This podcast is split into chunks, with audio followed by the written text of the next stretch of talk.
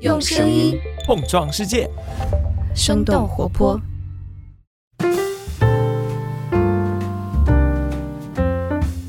嗨，大家好，欢迎收听《声东击西》，我们一起用对话来发现更大的世界。我是徐涛，今天和我坐在一起的是打燕，我的合伙人。Hello，大家好，好像距离我们上一次我们俩这么坐在一起聊天已经，两年过去了。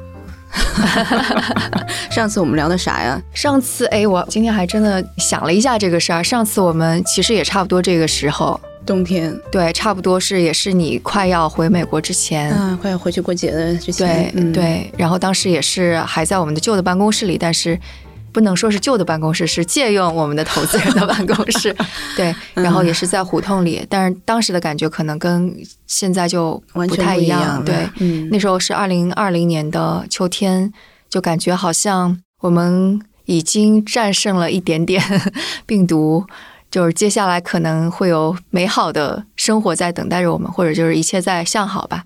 今天我们的心态就完全不一样了，对，而且今天又降温，一下子零下八度，到我来的时候还是零下八度。嗯还好今天有一些太阳，然后让没让人没有那么的沮丧吧。包括可能像过去的一周周末，我相信大家可能跟我们的心情都还是蛮类似的。对，嗯是。然后其实这段时间做节目还挺难的吧？我也听了一下有台们做节目，就是觉得一方面有太多东西可以讨论，但一方面又似乎没有太多东西可以讨论。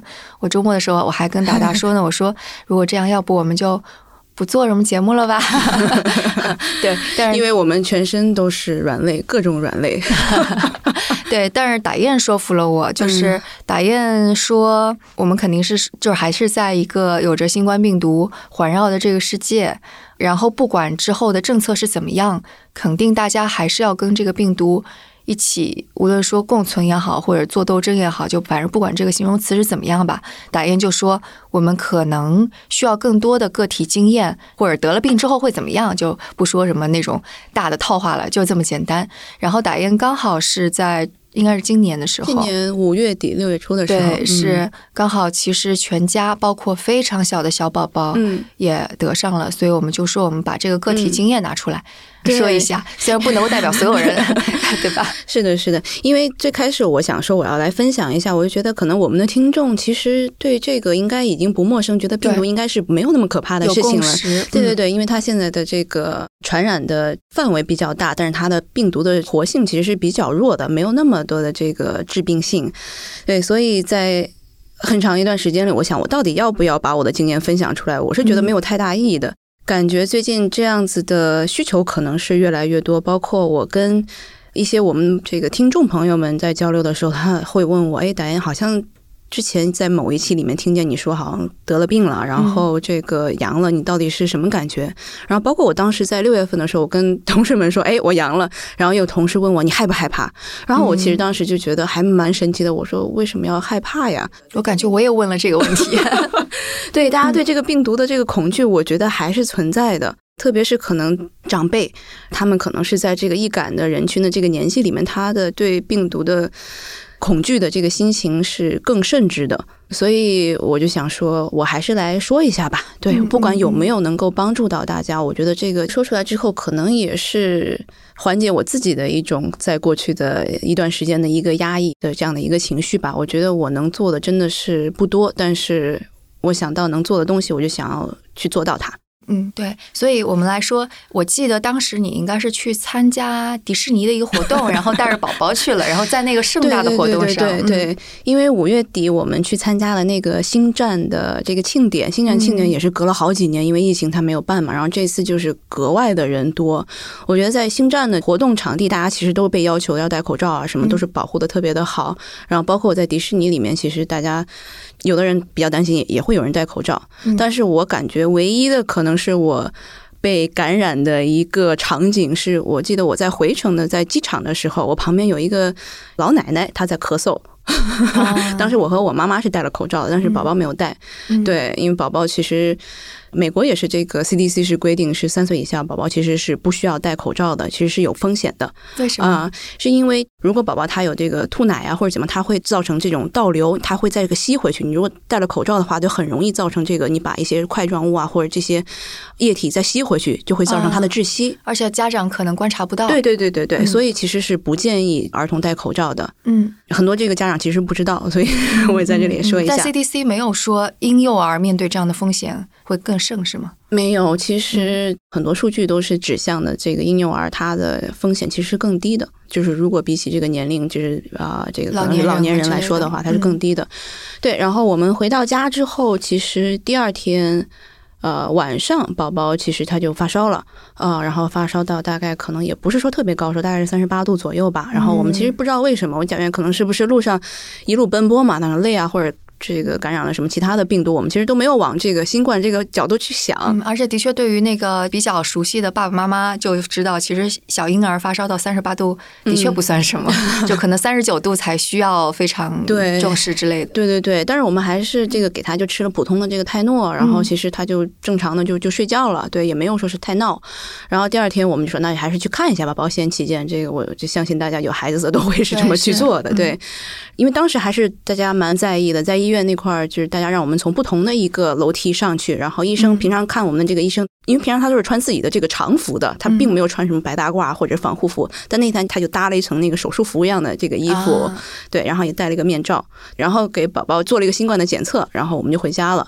其实第二天晚上宝宝就没有发烧了。嗯，就当天晚上宝宝就已经没有发烧了，然后第二天这个呃结果出来之后，然后我们一看，哎，我们中招了，嗯但是宝宝已经完全没有症状了，也不发烧了，他就完全是好了。嗯然后大人才开始就感觉到，哎呀，好像是身体很酸痛啊，然后有一些这种可能头疼啊，就像我们普通的这种流感的这些症状是一样的。是你妈妈先会有症状出来吗？好像我们基本上大人都是同时出现的这个症状。然后我们说，哎，好像 那就应该都感染了，所以我们就决定我们一家人就不出门了。嗯，对。然后，因为现在其实在美国，大家好像都还是蛮自觉的。嗯，我们就不出门了，反正食物啊什么的，你随便点这些外卖啊、外送啊，都还是很方便的。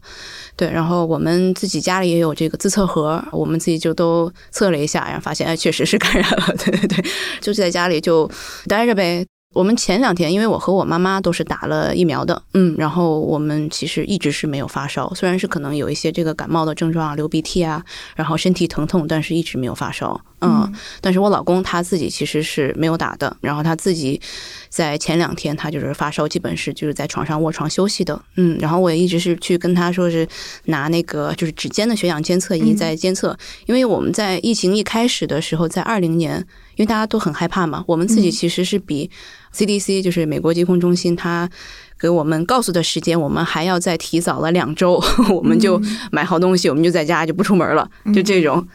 呃，很多人还说你们是不是有病啊，有问题？对，因为我们当时其实不知道风险在哪里，大家其实都是看国内大家这个死亡的人数是非常高的，对，所以我们当时就囤了很多东西，包括这些医疗的这些这个设备，它也是很小的一个，也就十来块钱。嗯，这样的一个小东西，我就天天给我老公测，然后发现他其实也没有降到这个九十以下，我就觉得其实没事儿，但他的症状就是比较严重，他就是有在发高烧，然后就没力气这样子，对。但是我妈就还得照顾宝宝，还得给全家人做饭，就我们俩轮换着来嘛。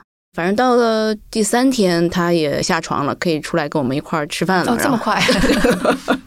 对，如果算宝宝的那是算是第一天的话，那可能是第四天了。嗯，嗯，天哪，那我就觉得这个还挺快的，因为去年的时候，我不知道你记不记得，我生了一场非常重的病。感冒是吧？对，最开始的时候嗯就是普通的开始觉得不舒服，然后最后就开始到了卧床不起的一种状态。我应该是在床上大概就躺了三四天吧。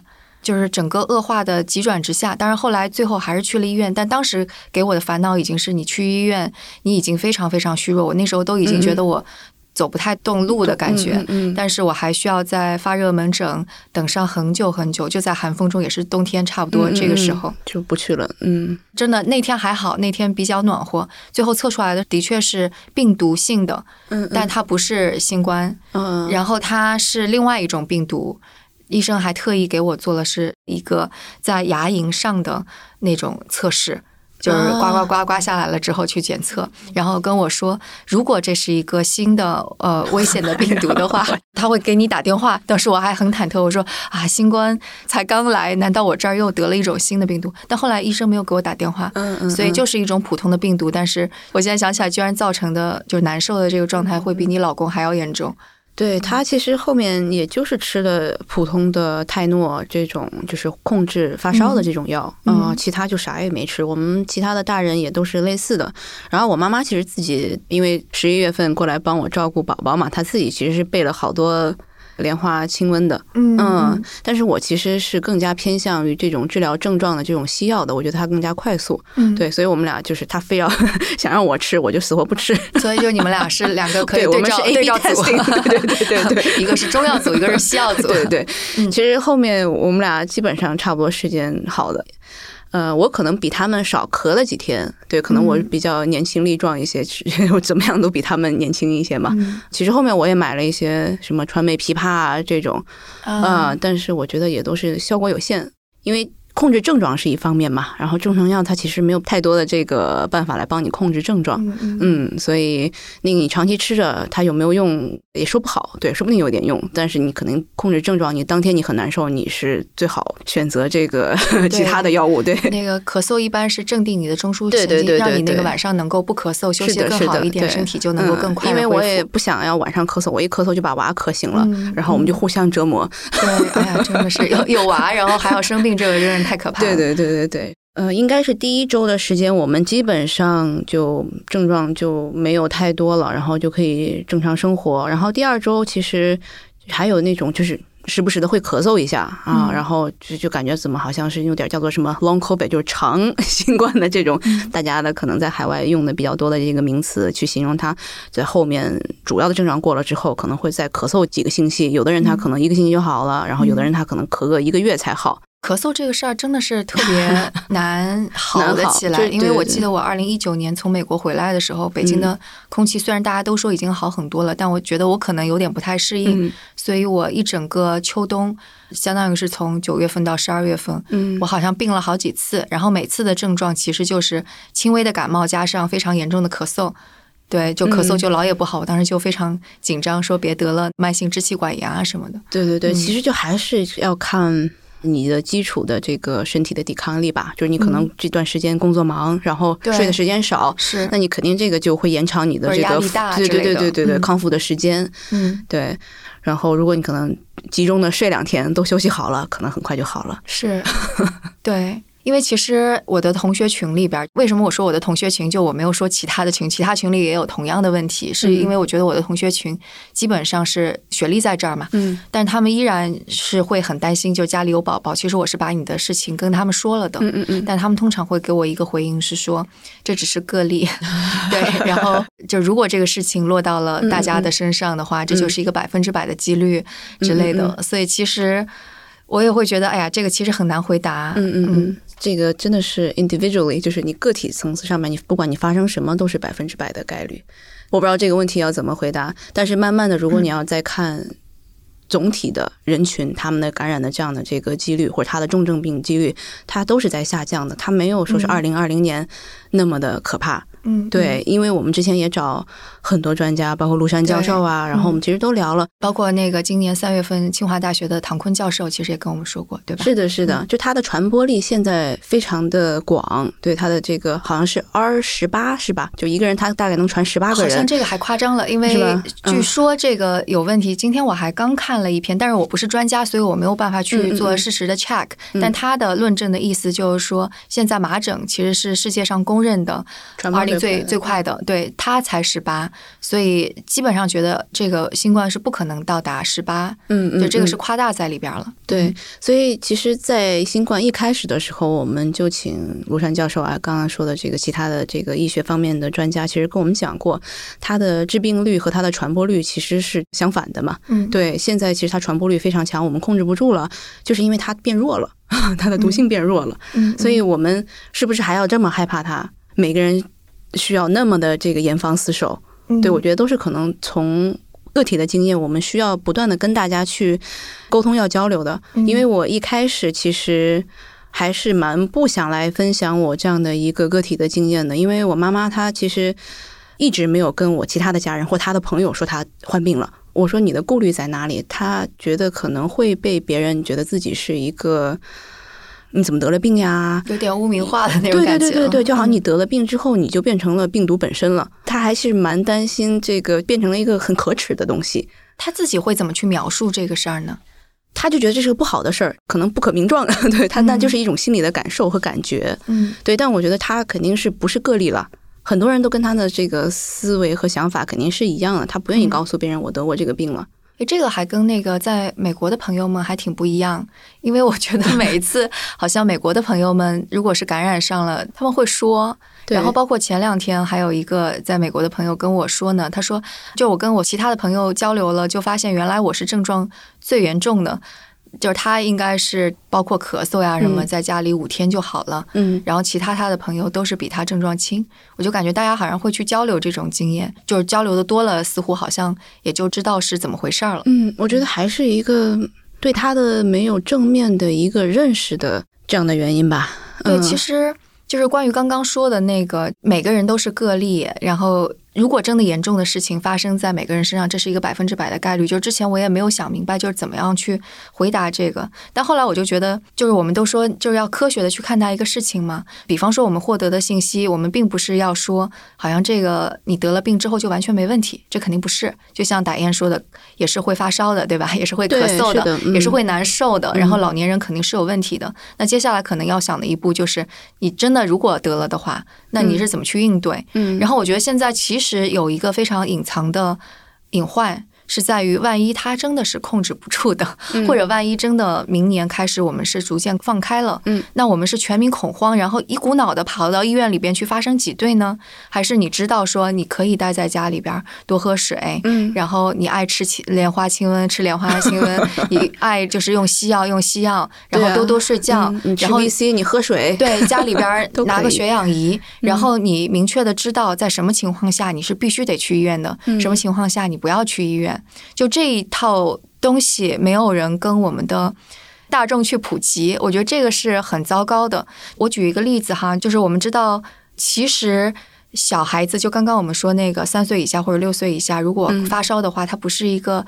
会吓死人的事情，但你得去观察小孩子的症状。嗯，就比方说，如果有非常严重的咳嗽，或者是体温已经高的有点吓人了，再或者已经出现了就是精神没有那么好的状态，你是要去医院的。嗯，但是如果小孩子精神尚可，也没有其他特别严重的，嗯，其实像三十八度、三十九度，嗯，你没有必要去医院，反而引起交叉感染。对，所以这是一个家长可以判断的东西。但是我觉得我在最开始的当家长的时候。我感觉我也没有学好吧，其实也会有说，哎呀，小孩一生病了，我们就赶紧送医院，嗯，但就会发生类似于我们在医院里边儿科等很长很长时间。对，我记得你跟我讲过，有一天晚上还很冷，说你们三个人在那儿等了很久，也没有被看上医生，然后后面就是悻悻的回家了，然后反而可能会加重病情，因为又冷，然后这个也没有休息好。其实那一次就是我刚刚说的，那次你病了。对，那一次是怎么回事？是我儿子生病了，其实我坚持说不要去医院，我老公说坚持要去医院，所以给我儿子去看了病，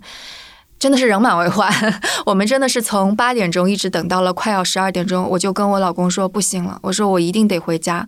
我说这样子下去的话，因为那段时间正好是你要去生孩子，嗯嗯嗯，对对对，你也没有在，然后我也非常的疲惫，我就跟我老公说，如果再不回去的话，儿子也休息不好，我也休息不好，万一我生病了怎么办？嗯，还有一大。公司公司的 同事在等着我，对，是。然后结果没想到回去之后，我儿子很快就好了。当然他也有咳嗽，但我就越病越重，越病越重。我可能就是那时候压力也很大，免疫系统也没有那么强，所以他的症状就明显的比我儿子就更加重了一轮。其实是一模一样的节奏，病毒对，就是他的症状也是最开始先发烧，再扁桃体发炎，再咳嗽。我也是，但我就是比他重了一轮。就是这个扯远了，但我就觉得。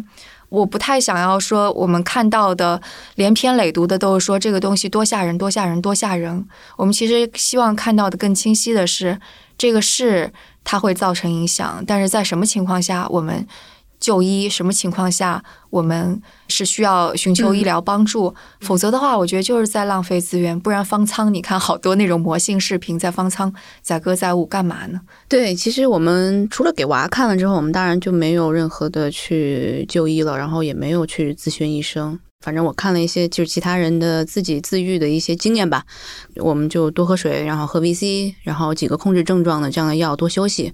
就就是这样子，对，我们也觉得没有到那个必要去让去医院，这也是半年前的事儿了。嗯，我觉得现在可能病毒又是又演化了，它可能甚至比我们当时还要更弱了一些。对，我觉得其实这里边还有一个隐藏的事情是，就即使没有新冠病毒，也还会有其他的病毒。对，就像我们今天早上其实可能看的是同一篇文章吧。对，然后是北美那边，对对，北美那边大概是百分之九十四的人其实已经是免疫了，不管你是这个重复感染的，还是你加了打了疫苗感染的，还是没打疫苗感染的，反正加起来基本上大家都已经群体免疫了。嗯。下面其实又写了一个比较惊人的数字，好像是五岁以下的宝宝什么容易得。我们开始哎，怎么新冠就有新的这个情况了？然后一看不是的，它是另外一种新的病毒，叫什么 RSV 病毒是吧？我来现场查一下，对，叫做呼吸道合胞病毒，简称 RSV。然后这是美国 CDC 正在提醒的。对，就其实如果大家可能你觉得自己免疫力弱，或者你想要保护自己的这个。老和小，那我们就选择可能我们在这种流感啊，或者是这种高发的这种季节，我们就少出门，我们多戴口罩，身强力壮的。那我们还得出去干活，因为我们好多好多其他的软 肋，对吧？对我们公司是软肋，工作是软肋，我们老和小都是我们的软肋。对，我们得要保证，就是每个人都能够过得幸福，有饭吃，能够吃吃喝喝。有钱花，是的。那你其实你你又回到了这个可能发生在个体上就是百分之百的这样的事情了。那我如果被封在家里了，我没有收入，我没有吃喝，那也是百分之百。嗯嗯。然后这些道理可能对我们的听众听起来是比较浅显的，就是 为什么还要再说一遍？其实也是说，其实我们现在对抗的是好几种类似于在渲染可怕的这种现象的一些声音。就比方说我们看到的自媒体，对吧？包括我们现在在群里边，我看到经常有吵架，就是可怕派和不可怕派的互相吵架。所以我们也是说，当我们的个体经验更多的被分享出来，能够有更多这样的声音在社交媒体上传播，可能其实也是我们现在能够做的对抗当下的一种方式。当然，我觉得很重要的一点就是我们个人做好准备，就像刚刚说的，你该买血氧仪你也买。就是你也积极的去了解，说可能症状发生的时候，我们有哪些东西可以应对，保护好自己的家人，这个也是一种方式。所以我就觉得，啊，可以做的没有那么多，但是就像打燕说的，依然是可以有做的事情。对，其实我们还有一些其他东西是可以去做的。我有这样的一个想法的缘由是来自于我这两天跟我们公司的这个打扫卫生的阿姨，跟她的之间的一个谈话相关。他自己是住在北京的郊区的一个村子里面。我问他说：“哎，你们最近有解封吗？然后你们有没有去跟你们的村委会有一些沟通？然后你能不能出来工作？因为他已经住在我们办公室的门房里面已经有一周多了。然后他自己的房东通知他：你别回来了，你回来可能就出不去了。啊，对，因为作为像他们这种的这种体力劳动者，如果一天可能他没有。来打扫卫生或者没有去干工作的话，他就没有收入了，所以这个对他们来说是没有办法接受的。嗯，对，所以他其实就是住在了园区里面。我还把咱们公司的这个行军床借给了他。哦，我那天我说那个行军床，你说他有地方住的时候，我还以为他是找到了外边的地方。不是不是，他一直住在那个门房里面，本来就是几个人挤一张小沙发。我说我们有一个行军床，中午午休的话，这个有同事会用，然后晚上其实没人用的，你可以去拿来去睡。他就跟我讲。你们其实是比较有文化的，然后你们也能够看得懂这些法律的这些条款啊、规章制度，知道怎么样去抗争或者去讲理。但是他觉得自己做不到这些。我其实当时就觉得非常的难受，就觉得我能做什么能帮助他？除了给他一张行军床之外，还有什么能够帮助他的吧？嗯，对，我就想说，因为我自己也不是学习法律的，我也不知道怎么样从法律的这个角度去援助这样的人。但我觉得可能我们的听众会有这样的人。保护自己的同时，是不是可以去关注一下这样的身边的人？他们不能发声，是不是能帮他们做一些什么？具体什么，我现在也不好说，我不知道能够为他们做什么。但是我觉得，帮他们去设想一些东西，或开始去往这方面思考，可能是。一个好的开始吧。嗯嗯，可能的确得需要从身边做起，因为昨天其实是我刚知道我们小区楼下的底商的一个小超市的老板，他是刚刚租下了，应该就是没几个月吧，租下了我们小区楼下的底商。然后当时我们可开心了，因为终于有一个小超市。之前我们的底商是没有超市的，但是他因为是往返河北，所以超市开出来没多久他就被隔离了。隔离出来了之后，他赶紧收拾整个，因为有一些什么菜腐烂了呀，水果腐烂了呀，还有一些食品过期了，他得处理。然后他赶紧处理完，然后又进了一批货，结果我们小区被封了。嗯，然后现在我们小区解封了，但是底商还是开不起来。嗯，然后我今天经过我们小区门口的时候，看到应该是我们小区的栅栏上贴了一张白纸，说如果要买烟酒什么之类的，可以打这个电话。我就在想，这是不是他写的？他在积极自救。嗯嗯嗯，对，你要说真正的大公司，其实就业能够容纳的人非常的有限，就更多更多的人就是在做这样的非常微小的生意。对，如果他们没有办法去为自己赚一个面包的话，我觉得这个真的是挺难过的事情。对，哎，我们最近其实也看了太多这样的视频了。嗯，我可能只能讲发生在我身边的事情吧。嗯，因为最近我不是有一些东西，我就从住的地方就拉来办公室，然后我是在想开始说打一个货拉拉。然后发现我打了可能有两个多小时，我打不到。然后我就说，那我换个平台吧。可能我给的钱太少，还是怎么样？我后来又加了一些钱，然后也没有打到。嗯，然后我就换到另外一个平台了。然后另外一个平台的这个司机接到我之后跟我讲，因为货拉拉这边他给普通的这个司机的分成降低了，嗯，然后他还收了很多的这样的会员费。因为后面我们其实也没有做更多的 fact check，我这些全都是来源于这个司机告诉我的这些。如果大家有知道更多的情况的话，也可以告诉我们啦。嗯嗯，就因为分成的这个钱给到的司机越来越少了，然后他们其实就不愿意去拉了。我觉得其实从他们的角度来说，他们就觉得大平台他们是邪恶的。为什么我们分的钱越来越少？你是不是太贪心了？但是从另外一个角度来想的话，为什么平台要不断的去把自己的这个分成要自己的增大，然后给司机的减少？那在这样的情况下面，平台怎么样自救？平台没有人打车，因为大家都在自己家里了。对，那他自己有一堆的这个员工，也要吃饭，也要 也要生活，也要养着。嗯，那对于这些司机货拉拉的司机来说的话，他们其实是没有办法去想那么多的，他或者也不愿意去想那么多。遇到我再去打车的时候，我也打不到。这是一个多输，真的是一个多输的情况。所以我就觉得啊。我不知道我能够做什么能够帮助大家吧，所以我想了半天，我能够做的就是把我生病的这个经验，然后跟大家分享一下，然后让更多的人能够知道它没有那么可怕。然后如果大家都祛魅了的话，我觉得。可能会变得美好一点点吧，嗯嗯，起码有个共识在这儿。是的，嗯，对。当然，我也的确不期望说真的慢慢放开的时候会发生医疗挤兑，因为这也不是我们想要看到的事情。嗯嗯嗯。就当我们可能面对一些不公正的或者是自身的这个权利被侵害的时候，我觉得我们要知道我们面对的是什么样的一种风险和危险，然后你才能够有一些底气的去对一些事情说不。对，我觉得这个可能是我想要做这期节目的出发点吧。嗯，就是给大家增加一些底气吧。其实，如果有一些听众你们也得过病，然后已经痊愈了的话，想要分享你们自己的故事的话，也欢迎给我们写信。嗯，然后或者通过我们的这个声小音，然后我们的这个公众号，对，然后来给 reach out 我们，然后我们会跟更多的人来分享你的故事。对我觉得这样更多的评论区直接留言，是的，是的，我觉得更多的故事。会带来更多的正向的这样的一些勇气吧。嗯，我们怎么样能够去更多的帮助一些弱势的群体吧？我们能做一些什么？嗯嗯。